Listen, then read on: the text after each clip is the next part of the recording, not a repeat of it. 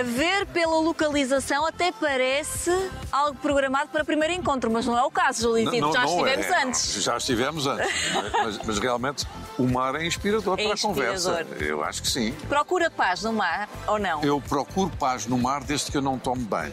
Porquê? Porque sou muito friorento. Também sou. E, e, portanto, quer dizer, lá em casa sou sempre o último a entrar na água, mas na água do mar. E o Mas- primeiro a sair. E o primeiro a sair, o primeiro a sair.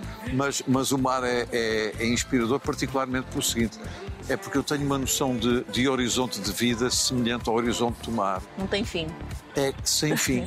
Embora eu tenha ideia, a avaliar pelo meu BI, que é capaz de estar a acontecer Não, não acredito para já nem pensar. Porquê Cascais? Para a Olha, nossa eh, conversa. Olha, eh, por uma razão muito simples, porque eu, eu fui saltitando. eh, Quando era um solteirão impenitente, morava curiosamente mais perto do mar. Hum, Depois ca- casei-me com, com a Sandra hum, e depois disseram-me que na- no terreno ao lado iam construir um hotel enorme que ia esmagar completamente a minha casa. E então eu mudei de casa Mudou-se. e, e fui para o campo. E depois saí do campo e vim outra vez para, para Cascais. Mas o hotel nunca foi construído, já passaram 20 e tal anos. Se eu soubesse, tinha lá continuado. Olha, vamos para um sítio mais confortável? Vamos, Le- vamos. Dá-me a- dá-me a mão, que eu Oh, assim minha com ele com querida, estes saltos. de Deus. Vamos a isso então. Com todo o prazer. Rica viagem aqui por Cascais.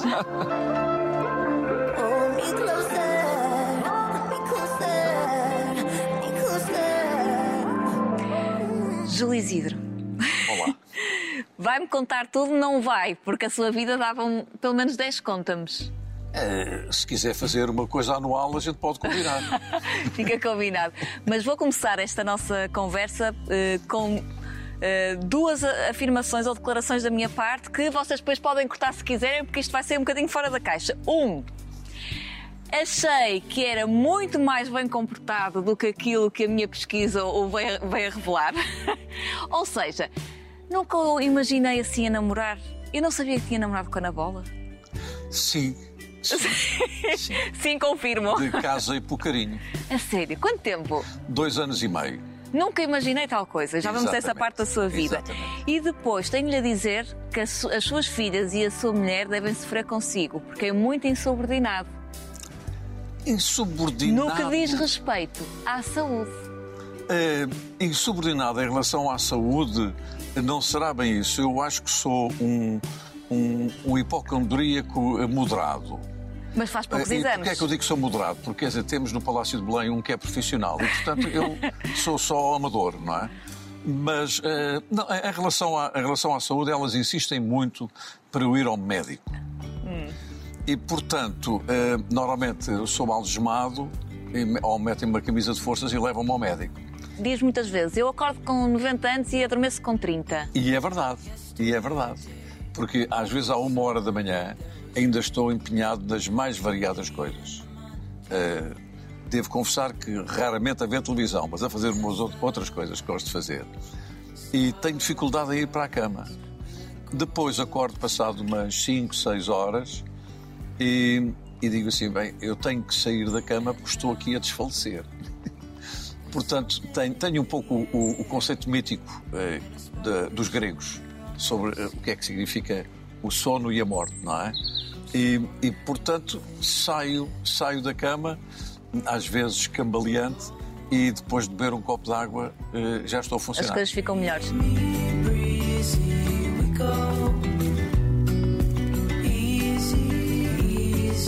Tem medo da morte. Não, eu eu não tenho medo da morte, mas estou como o Woody Allen. Não faço tensões de estar presente quando isso acontecer. Vive muito intensamente. Eu, eu gostava de viver ainda mais intensamente, porque eu sou um falso calmo. Portanto, eu vivo mais intensamente por dentro do que por fora. É curioso, porque a maior parte das pessoas diz: Olha, eu estava tão nervoso ou tão nervosa na entrevista que o Júlio me fez, mas o Júlio transmite uma tranquilidade, uma calma. eh, e, e realmente eu não sou assim. Interiormente sou mais angustiado, tenho mais ansiedades, tenho eh, mo- montes de dúvidas existenciais e tal. Mas realmente transmito aos outros aquilo que eu gostaria que me transmitissem a mim. E, portanto, realmente tenho, tenho essa imagem e às vezes considero que estou a, a fazer uma representação de mim próprio.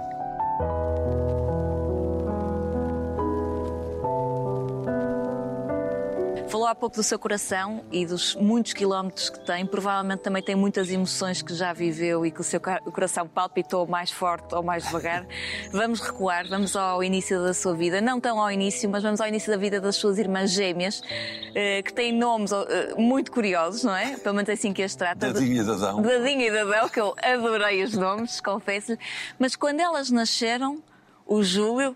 O Júlio devia ter muita graça, porque o Júlio em pequenino tem a mesma cara que o Júlio agora. É, Então, eu imagino em pequenino. Então entrou no quarto para conhecer as suas irmãs e o que é que disse à sua mãe? mamã mandas embora. Pronto, logo assim. Porquê? Era muito filho único. Porque era, era filho único, eu só tinha 4 anos, portanto, quer dizer, as minhas, as minhas irmãs são mais novas que eu, 4 anos, não é? Mas está a ver, estávamos em pleno mês de maio. Eu sempre fui o menino das iniciativas. Portanto, eu estava eh, na Marquise a, a montar o trono de Santo António. Depois ia mudar para o de São João e depois para o de São Pedro e pôr, ia pôr os festões com um tio meu. E de repente fecham uma porta da Marquise mandam chamar o meu tio e eu fico na Marquise durante um tempo, que era o tempo do parto da, da minha mãe. E, portanto, depois de eh, algum tempo, nem sei quanto, de confinamento, abriram uma porta e eu fui por corredor fora. Entro num quarto onde raramente podia entrar, porque era assim uma coisa eh, mítica, o quarto dos meus pais, onde, onde a gente não podia entrar. Eu entro, vejo a minha mãe na cama, com aquele ar tranquilo, porque eh, as mulheres depois de terem os filhos ficam durante. Passado um bocado, ficam uma enorme tranquilidade. Eh, a dor vem primeiro e depois há ali um, um, um semblante de um plenitude, cansaço, não é? sim, plenitude cansaço, e até de cansaço. A minha mãe, um bocadinho amarela e tal, ou branquinha, ali. Vejo duas Uma de cada é lado. porque nem a minha mãe sabia que ia ter gêmeos, porque. Na eh, altura? eh, eh, A ecografia era uma coisa que estaria para ser inventada, não é? Claro. Portanto, eh, são as tuas manas. E eu olhei assim, me mandas embora. Porque o Júlio queria era um burrito. Depois, eu gostava de ter era um burrinho. Oh, era amoroso, Júlio. Whenever we're apart, Mas bem comportada e depois aceitou-as e elas eh, vieram a tornar-se grandes amigas, confidentes. É. E até depois de entrar para a RTP e de um colega seu receber cartas infindáveis de fãs e o, e o Júlio não ter Nada. nada, as suas irmãs amorosas Ainda tenho essas cartas. escreveram-lhe cartas, mas a fingir que eram fãs. Elas eram Eh, fãs, mas, Mas era outro tipo, outro tipo repare, fãs. Então, eu, eu estreiei-me na televisão com um dos homens, um dos jovens naquela altura, mais bonitos do país, que era o João Lobo Antunes. Louro, olho azul. Olho azul. Muito bonito. Eh, e depois eu. Não é preciso dizer mais nada, não é? Sou eu em mais novo e em pior. Eu, por acaso até melhorei um bocadinho com a idade.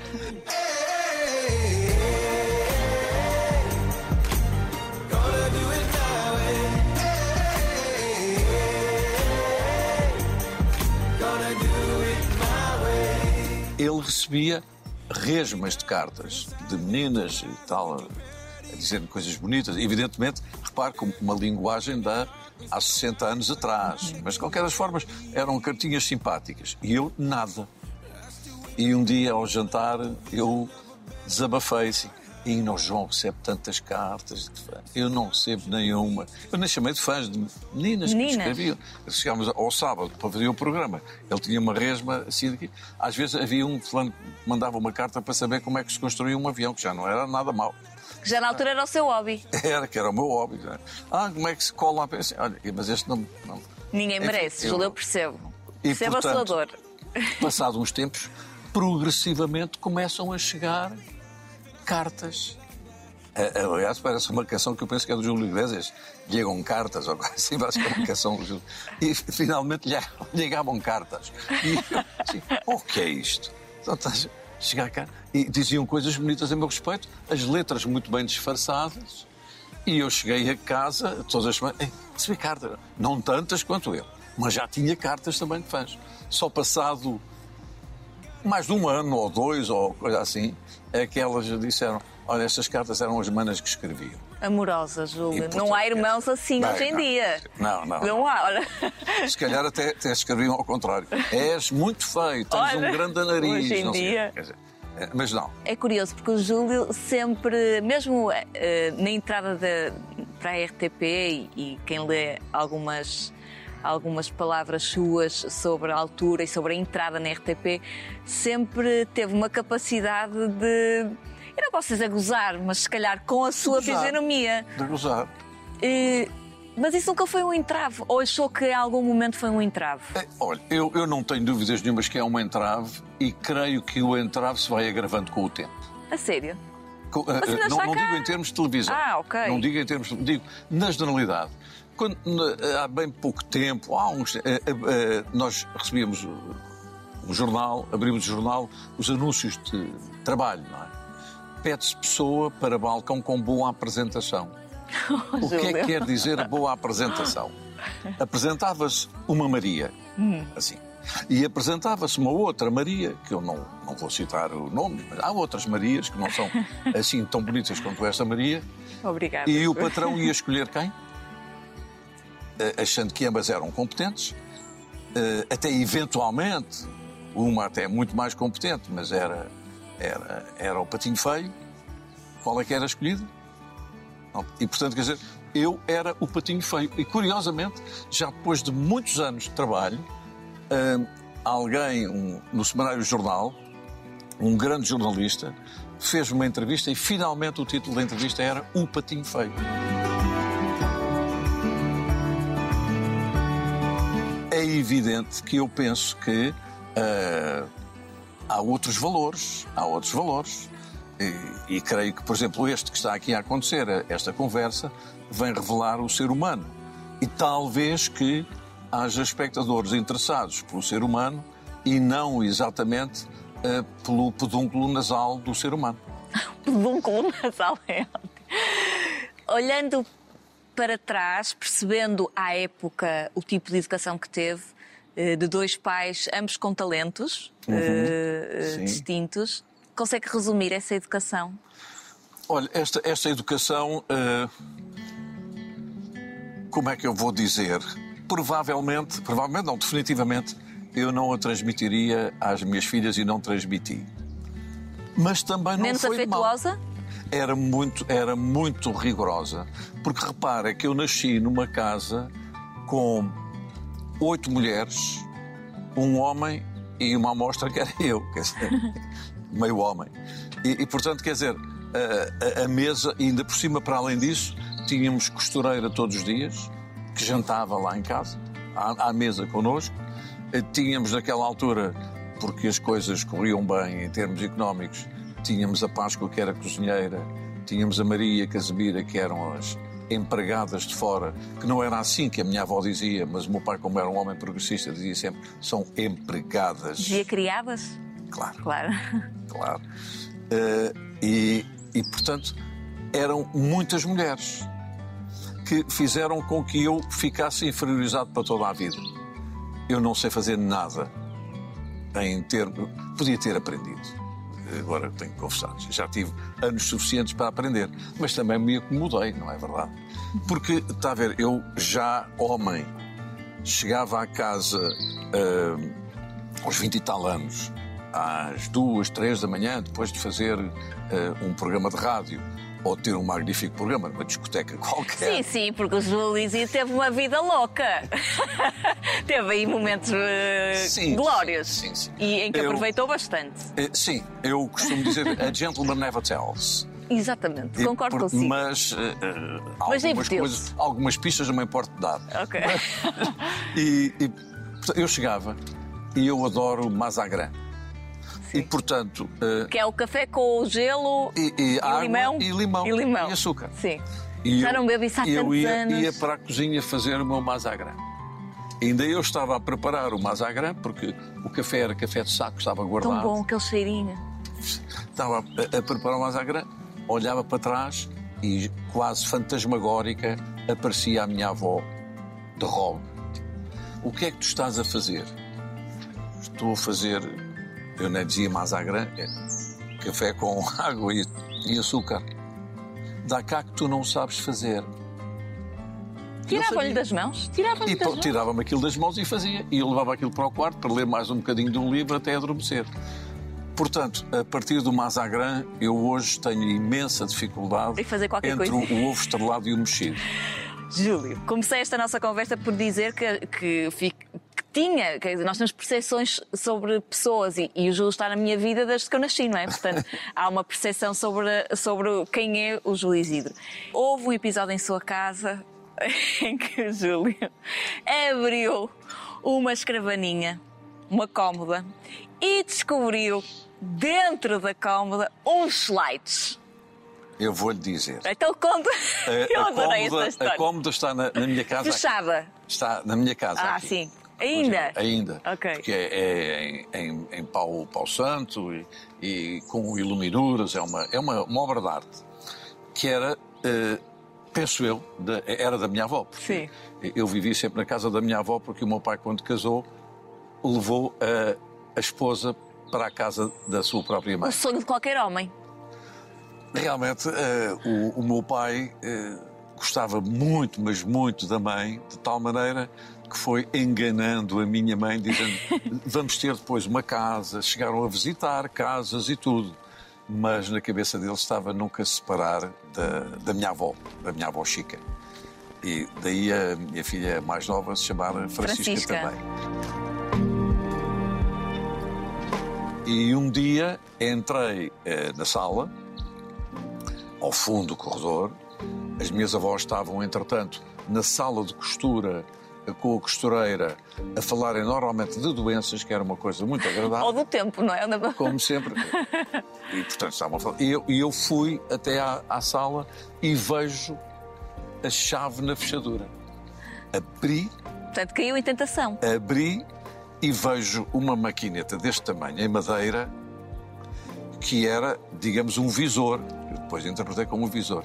E caixinhas deste tamanho com slides em vidro. Os slides eram em vidro.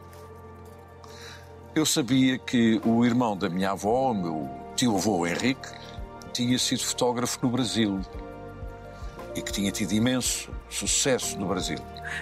E peguei num dos slides, meti e qual é o meu espanto? Vejo uma senhora gordinha, porque era eh, o estilo da época, não é verdade? Não eram as medidas que hoje em dia eh, os manequins vão usando, não é? Uma senhora gordinha despida, que era uma coisa que eu nunca tinha visto na minha vida. E depois tirei aquele slide, porque eu tinha duas imagens por causa dos olhos, mas via só uma, não é? Eu penso que comecei a ver tudo tremido de- com a emoção. E depois fui pondo vários. E O fui senhor pondo vários. televisão, isto só aconteceu porque era um visor e o senhor televisão começou a nascer aí. Exatamente, era um televisor Claro. que estava ali. E fui vendo aquilo e disse: bem, se alguém me descobre, isto vai ser o fim. Mas consegui voltar mais um dia. Só Para- mais um dia, Júlio. Só alguns dois ou três. E então aquilo realmente eh, passou a ser um bocadinho eh, o bem-estar dos meus sonhos. Ok, portanto havia dois hobbies já na altura, o modelismo e os slides E o do tio. modelismo. E o modelismo, exatamente. Portanto, hum, de certeza que são memórias que vão ficando e já ficaram eh, escritas eh, na história, na sua memória. Hum, e isto vai evolu- o Júlio foi evoluindo com as suas irmãs na sua escola. Escola essa, eh, o liceu que o levou à RTP também. Foi a Pois. primeira vez num coro do Orfeão, segundo sei, segundo segundo me recordo. A sua entrada para a RTP foi inesperada, mas foi curiosamente muito bem recebida por toda a família. Aliás, eh, há um cartão que guarda, porque eu gosto muito nisso do Júlio, que o Júlio é muito atencioso com as suas coisas Pois. e vai guardando tudo. Eu sou Na- um guardador É, profissional. não é? O seu pai escreveu-lhe uma nota tão querida. Lindíssima. Eh, eh, Eu estreiei na televisão no dia 16 de janeiro de 1960. Quer dizer que 16 de janeiro de 1960 significava que já havia país, é? portanto, que, eh, a nacionalidade já tinha sido fundada e tudo quando eu apareci. E, e depois da, da- da minha estreia, exatamente no, no Orfeão do Liceu Camões, onde eu fui o apresentador de algumas das cantigas e depois fizemos logo a seguir um, um ensaio eh, daquilo que viria a ser o programa juvenil, que ele já era, de alguma maneira, lembro do nome do realizador, Félix Ferreira. E eu depois ainda fui ao cinema, saí da, da televisão e como a, a televisão ficava na Alameda das Linhas de Torres eh, e fui ao Cinema Roma, que é uma coisa praticamente nada, para uma hora a pé ou quase assim.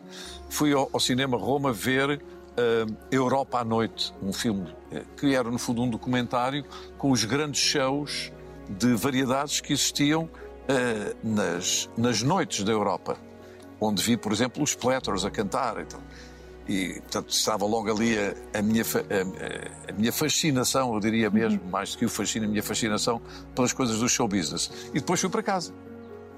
E quando entro em casa, eh, eu não tinha chave de casa, eh, foi a minha mãe que abriu, eh, fui para o meu quarto.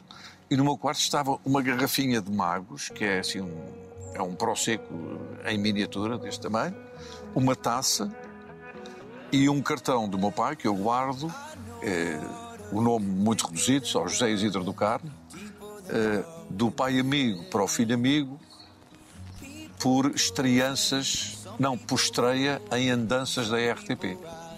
16 de 1 de 1960. E eu guardei isto ao longo destes 60 e tal anos. Tenho esse cartão guardado.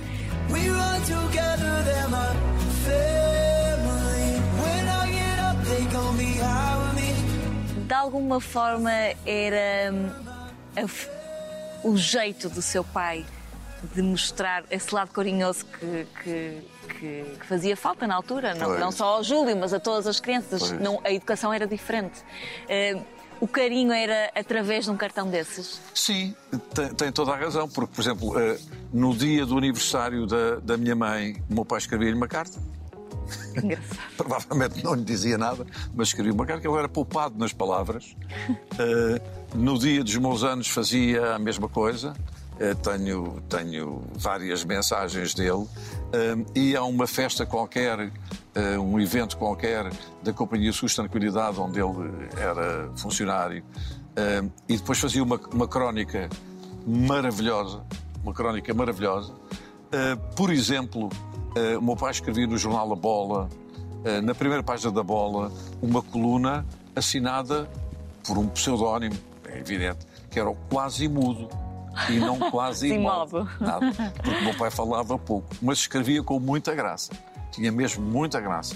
E, e, portanto, quer dizer, este tipo de relação foi de tal maneira cerimoniosa que eu nunca pedi um escudo ao meu pai. Tinha vergonha. Nunca pedi um, um escudo. Nada, nada, nada. Eh, depois, consoante eu fui crescendo, Hum, à mesa ele tinha um senso de humor refinadíssimo.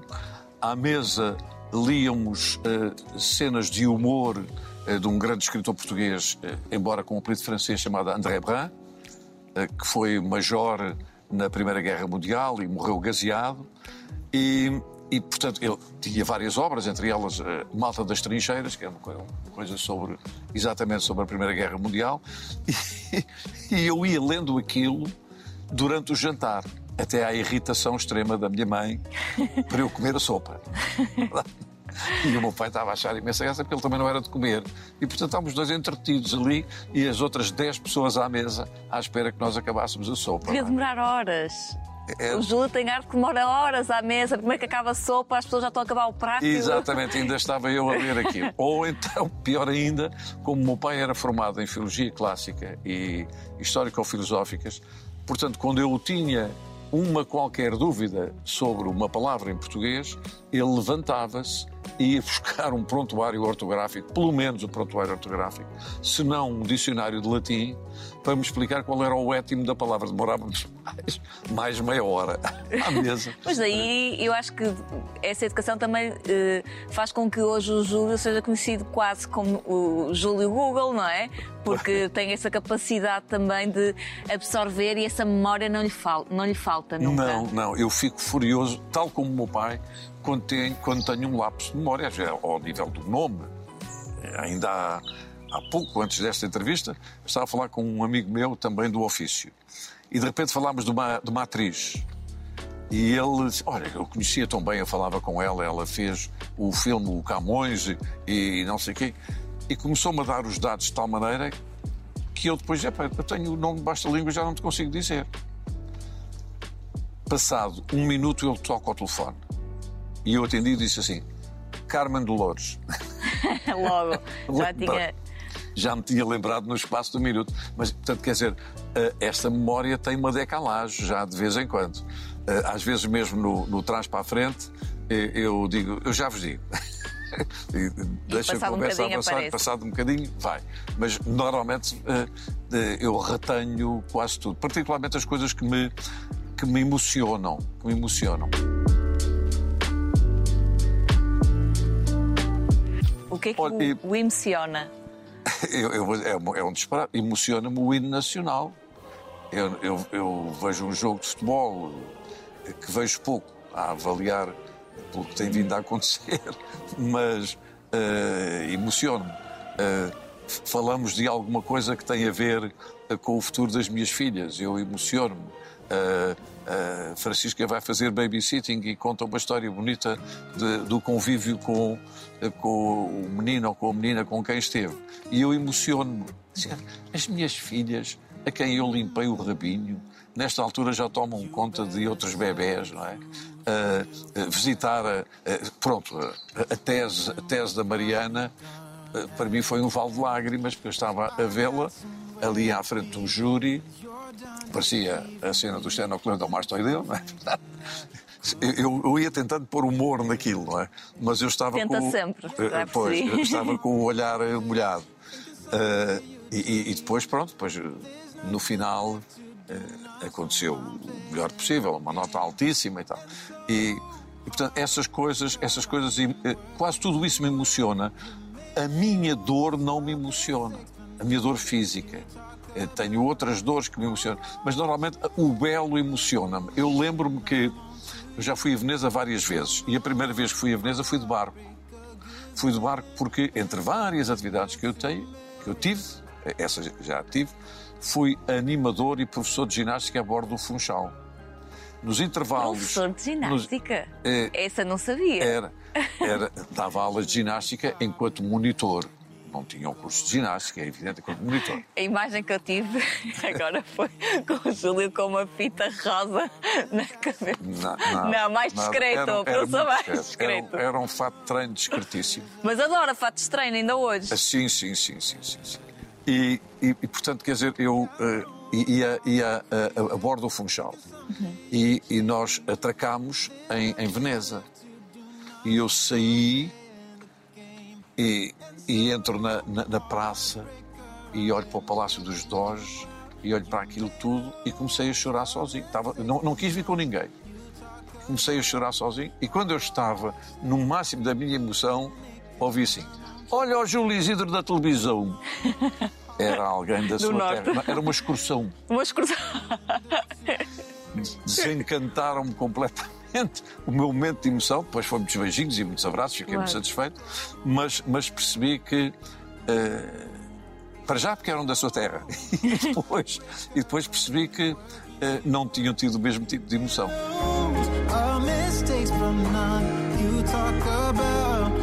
É tão curioso porque o, o Júlio eh, está na, faz televisão há muitos anos. Tinha tudo para ser outro Júlio.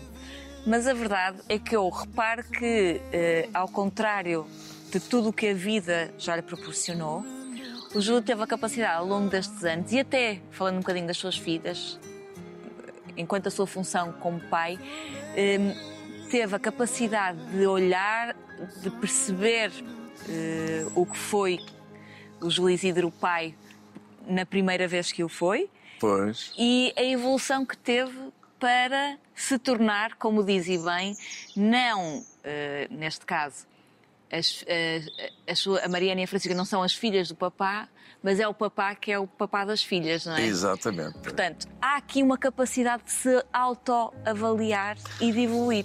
Tem toda a razão. Sabe porquê? Porque, eh, no princípio, Eu nem sabia bem o que é que me estava a acontecer, ainda por cima Foi com que idade a primeira vez? com 22. 22 anos. Era muito jovem e estava a trabalhar já muito. Dia e, E noite. Pois. Eu eh, fazia a tropa, eh, depois fui dar instrução para o Regimento de Infantaria 1, era o, o alferes de- da primeira companhia. Depois saía dali, quando tocava a ordem para sair às quatro da tarde, pegava na pasta e ia para as avenidas, a Avenida António Augusto Aguiar e tal, para os consultórios dos médicos, eh, enquanto delegado de propaganda médica e saía dali por volta das sete ou oito ia para os noticiários do Rádio Clube Português. Quando não eram os noticiários, ia fazer a Noite é Nossa, que era das três às seis da manhã, e pronto, intervalava com uma ida ao Porão ao, ao Adlib, eh, enfim, eh, aos Stones, mas depois ia fazer a Noite é Nossa até às seis da manhã. E depois, no dia seguinte, entrava na tropa às nove da manhã. Portanto, aí havia claramente pouco tempo para a função de pai. Sim, e portanto fui despedido pela minha ex-mulher. wanna escape you. I really think I made a big mistake. I want you to know. Sentiu remorsos por isso. Em relação à Inês, eh, finalmente eu penso que eh, não há nem pele fina, eh, mas chegou a haver uma, uma feridazinha mal sarada. Mas ela e eu fomos aproximando cada vez mais e quando ela me liga, diz: Olá, meu pai. É a melhor coisa que eu posso ouvir. E já tenho dois netos, é evidente, não é? Isso o quer Max, dizer que está Max tudo e o bem. Xavier. Max e Xavier. Que, ao, ao pé dos quais eu me sinto um anão. Eu tenho 1,83m e sou anão ao pé deles. São enormes. Que um tem quase 2 metros e o outro tem 1,90m e qualquer coisa. Que maravilha. E, e- e- portanto, quer dizer, hum, gosto muito de falar com a, com a Inês, de estar com a Inês, tenho ajudado dentro das minhas possibilidades. E ela também tem um, pontos de contacto com as irmãs, sendo que as irmãs são tias de uns rapazes que são mais velhos que elas. Não é o caso da Mariana, é a única. Mas a, a Chica é tia de um sobrinho mais velho do que ela. Eu tenho isso na minha família também. E eu chamo-lhes carinhosamente as minhas intranetas. E há aqui então uma. hum, Essa capacidade de autoavaliação permitiu-lhe sarar a situação. Sim, sarar a situação e, sobretudo, mesmo ao nível da, da profissão. Eu pensei que ia enverdar por outro caminho, mas eu vou agarrar isso. Eu subestimo completamente tudo isto que está aqui a acontecer. Quer dizer, acho que é muito interessante estar a conversar com as pessoas, acho que é muito bom as pessoas gostarem de mim, acho que é muito bom reconhecerem alguma competência profissional que eu tenho tido ao longo da vida, mas não tenho dúvidas nenhumas que, tal como a Rainha Isabel II, chega a uma determinada altura, é como os outros e, e parte. Portanto, tenho, tenho a, a humildade assumida, nem sequer, é, nem sequer é fabricada. Ela é, para mim, endógena. Quer dizer, eu não consigo aceitar, conceber qualquer gesto de vedatismo.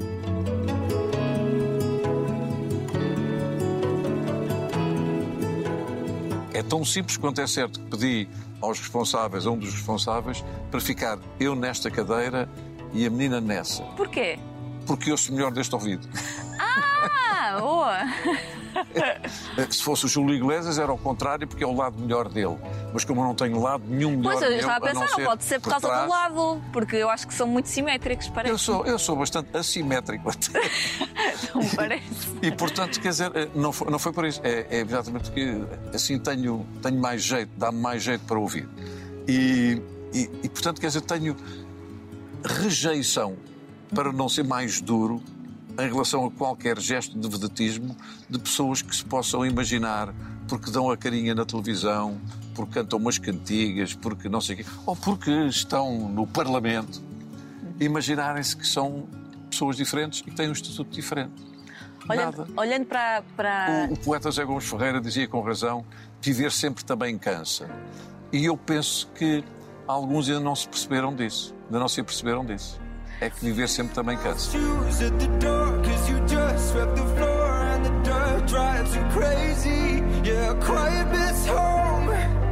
Olhando para esta trajetória brilhante destes anos todos e, e que continua, com eh, muitas horas ainda no ar, e em que assume que o seu público é o público que anseia pela memória e por, eh, Exato, por não esquecer, de alguma forma, É. não é?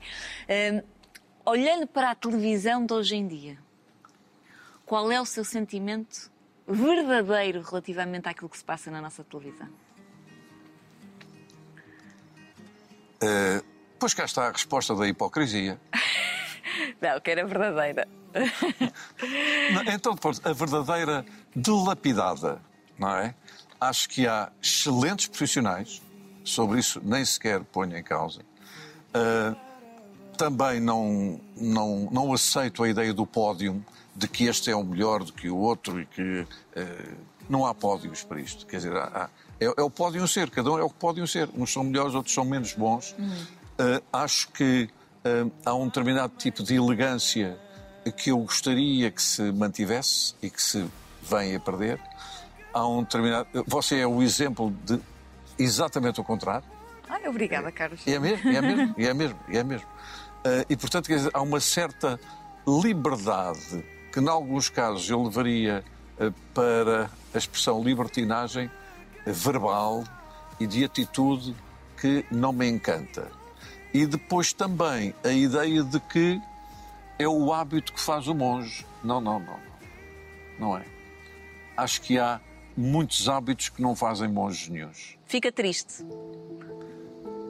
É, não, é, eu, é a única coisa tanto eu- o que, que eu faz- fico, que eu fico triste é com a ideia de que o mundo não tem que ser o mundo onde eu nasci.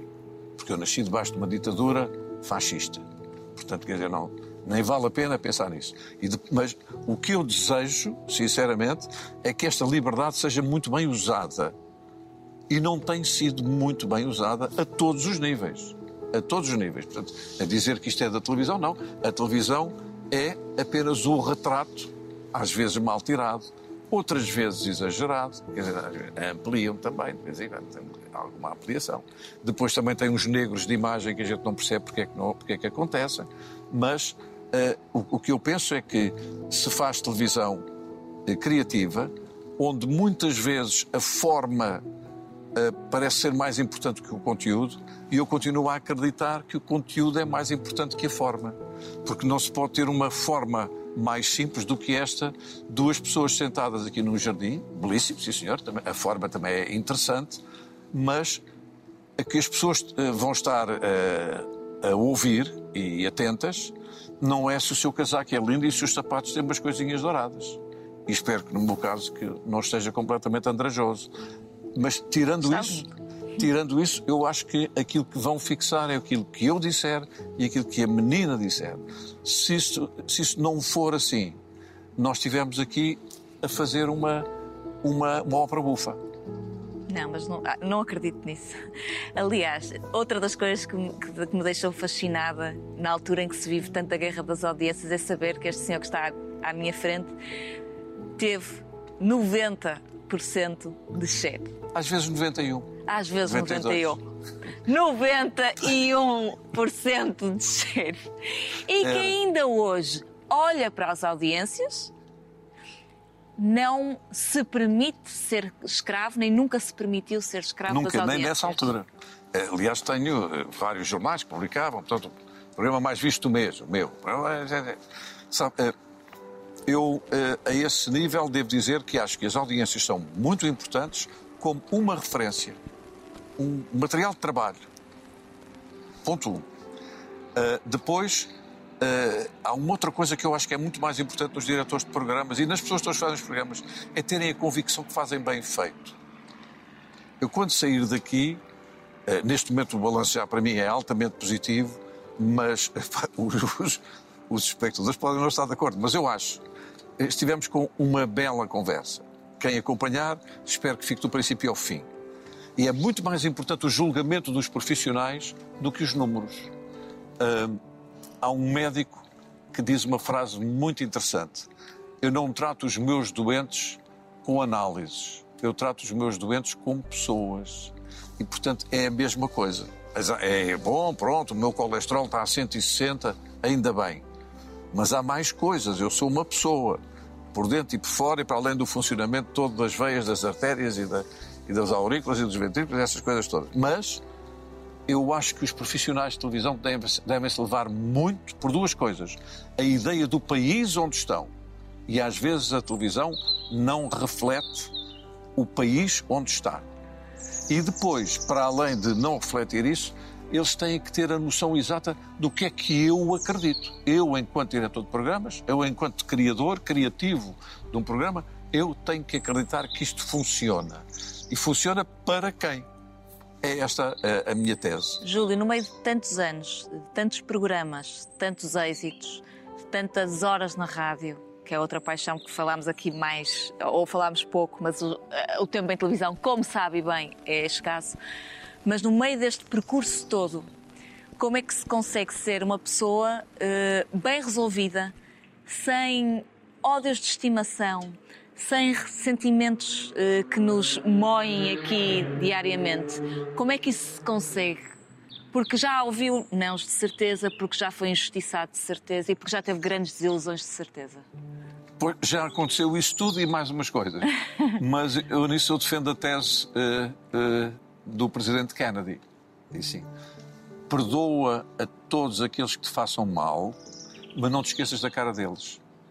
Portanto, Foi isso que aconteceu? É, Ou é tenho- isso que Se eu acontece? tenho uma ótima memória, como deve Ui! calcular, como deve calcular, tenho-os todos fotografados. Hum. Os gestos, as palavras, essas coisas todas. Se ainda tiver tempo, conto-lhe uma história. Conte. Eu eh, estive várias vezes desempregado na televisão porque o, o meu contrato era de 13 semanas. Ao fim de 13 semanas, Já é funcionário da RTP? não, nunca fui. Mas, mas, pronto, mas o PS entrou com 80 e tal anos, portanto, pode ser que eu entre. Eu não, eu não quero entrar, muito obrigado. Mas eh, eu nunca fui funcionário, portanto, fazia 13 programas e depois, se corresse bem, talvez tivesse outro. Ah, lembro-me lembro agora de outra coisa que é as suas filhas, quando chegava a dezembro, Era a Chica, a Chica tinha isso. tinha ansiedades, porque era quando o contrato seria ou não renovado. Pois, porque eu agora tenho contratos anuais. Ah, não é uma coisa qualquer. Eu agora tenho contratos Mas anuais. eh, E a uma... primeira vez que tive, a Chica disse assim: Ah, este Natal já não ficamos nervosos.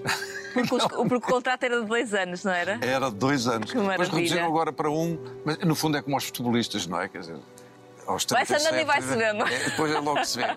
Consoante a Voltando à história, voltando à história. Ah, eu estava mais uma vez sem nada para fazer. E há uma recomendação que eu faço: nunca peçam emprego a ninguém. Ninguém dá emprego a quem pede. Isso também é verdade. Não se dá emprego a quem pede. Dá-se emprego a quem propõe. E eu nunca propus, pedia. E fui ter com um produtor importante da televisão, no bar da RTP, eh, ainda no Lumiar, disse-lhe, até o tratava por tu, olha, eu, eu estou há muito tempo sem fazer nada, arranjas-me alguma coisa para fazer. Isto não é maneira de perguntar. E ele disse-me, mas porquê tu não precisas disto para nada? Andas sempre tão bem vestido, pá, não precisas disto para nada. E eu, que nem sou de refilar, que é um enorme defeito que tenho, a par do- da incapacidade de dizer eh, Não? não, eh, disse assim: Olha, então vou-te dizer, eu tomo banho todos os dias, sou eu que engomo os meus fatos, o fato é quase sempre o mesmo, engomo a minha camisa, engomo a gravata e depois tenho uma coisa: é que eu sou bem nascido. Eu nasci bem. E depois vim-me embora. Fiquei sem trabalho, como deve calcular. Sim. Mas desabafei. Veio mais leve embora. Fiquei mais leve. Para terminar, se tivesse a oportunidade de voltar a fazer um formato que já fez, na RTP1, qual escolheria? Uh, vou dizer, uh, recebo todos os dias pessoas a, a, a- a proporem-me uh, jogar na primeira divisão. Eu que- sei. Mas eu, eu, eu, eu faria provavelmente a, a outra face da Lua. E não o Passeio dos Alegres. A outra face da Lua foi da- dos meus talk shows mais bem concebidos, que eu concebi tudo até à cenografia, eh, que correram tão bem, tão bem, que esteticamente eram tão bonitos. E, e lá está, sem quaisquer ressentimentos, eh, foi suicidado. Com bons números. Com bons números. Com bons números. Júlio, nosso tempo terminou. Foi uma honra para mim. Obrigada por este momento. Muito obrigado. Muito obrigado. E por ter retirado tempo nesta sua vida agitada. Ainda vai preparar dois programas agora para casa. Exatamente. Então, isto é a vida, é assim. enquanto, enquanto as ancas mexerem, eu cá estarei. Obrigada. Muito obrigado.